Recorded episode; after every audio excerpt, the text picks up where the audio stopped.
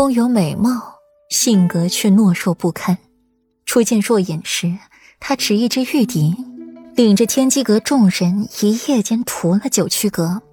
在外，他是令世人惊惧的血修罗；在平城，他是温婉如玉的温家嫡长女，身份高贵，不可侵犯。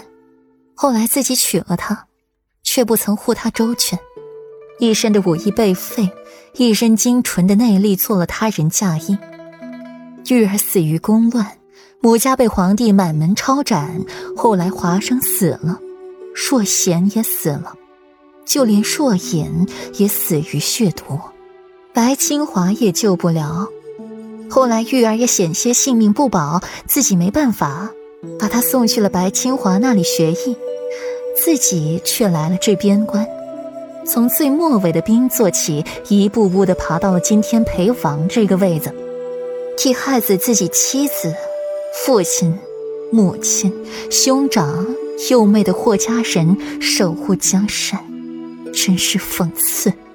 何亲王从冗长的走廊里出来，看到眼前的一幕，眼里闪着金光。裴世子风采不减当年呐，还是这般风神玉树，高贵如神。和亲王这句话不是恭维。裴玉年轻时就是平城有名的公子哥，斑斑若画，如皎月，生性滥情。后宅妾室通房无数，既见过了温家女，从此翩翩公子锦衣郎，收身敛性，得意心人，白首不分离。开头很好，结局却令人泪目。和亲王谬赞。裴义淡淡应下，握着玉笛的手紧了几分。呵呵呵，听闻裴世子娶妻了，是顾家小姐。啊，顾家女儿个个生的好颜色，只是可惜了。和亲王淡淡一笑，做惋惜状。可惜什么？外面雪渐大，裴一同和亲王一同走在走廊上，往正堂去。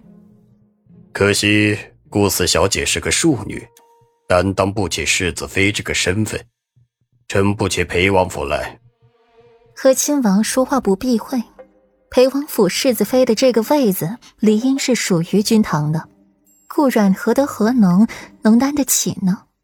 若是君堂没有同本王远赴边关，裴世子的世子妃此刻就该是君堂。和亲王说笑了。顾家女撑不起裴王府，不代表玉儿的妻子撑不起。裴义琉璃眸子愈发的浅淡了。裴义极其护短，自家人只许自己说道，容不得旁人点评一二。裴玉的性子随了裴义，狂妄、张扬又霸道，却又继承了母亲的温润如玉、谪仙高贵。神前谪仙，神后恶魔，裴玉拿捏的很好。和亲王淡笑，裴义他也是蛮了解的，好歹驻守边关这些年了。当初皇帝他一个不虞都打了，更何况如今是要揍一个王爷。按照皇兄的性子，只怕裴义把自己打了，他也不会说什么。谁让他欠了裴义，欠了裴家？裴王爷。世子妃幼时曾与君堂。和亲王话未说尽，便被打断。裴义摆摆手：“小一辈的事，就让他们自己去操心处理了。自己儿子想要什么，不想要什么，他这个做父亲的还不清楚吗？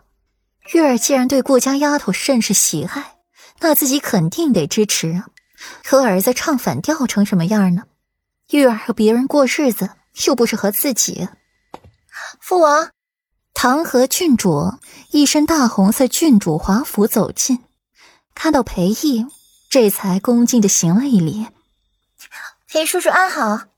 唐河笑弯了眉眼，唇角轻扬，丝毫不掩饰此刻的好心情。唐河今日怎的这么高兴？裴义眸色淡然。裴叔叔。我收到裴哥哥给我信了。这些年，唐河一封都没有收到裴玉的信，这几日却收到了，可不为不兴奋。裴义心想：儿子呀，父王刚刚还支持你来着，这么快你就来打父王脸了。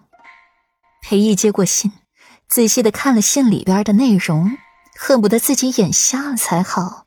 这么情意绵绵、肉麻兮兮的情话，真的是自己儿子写出来的。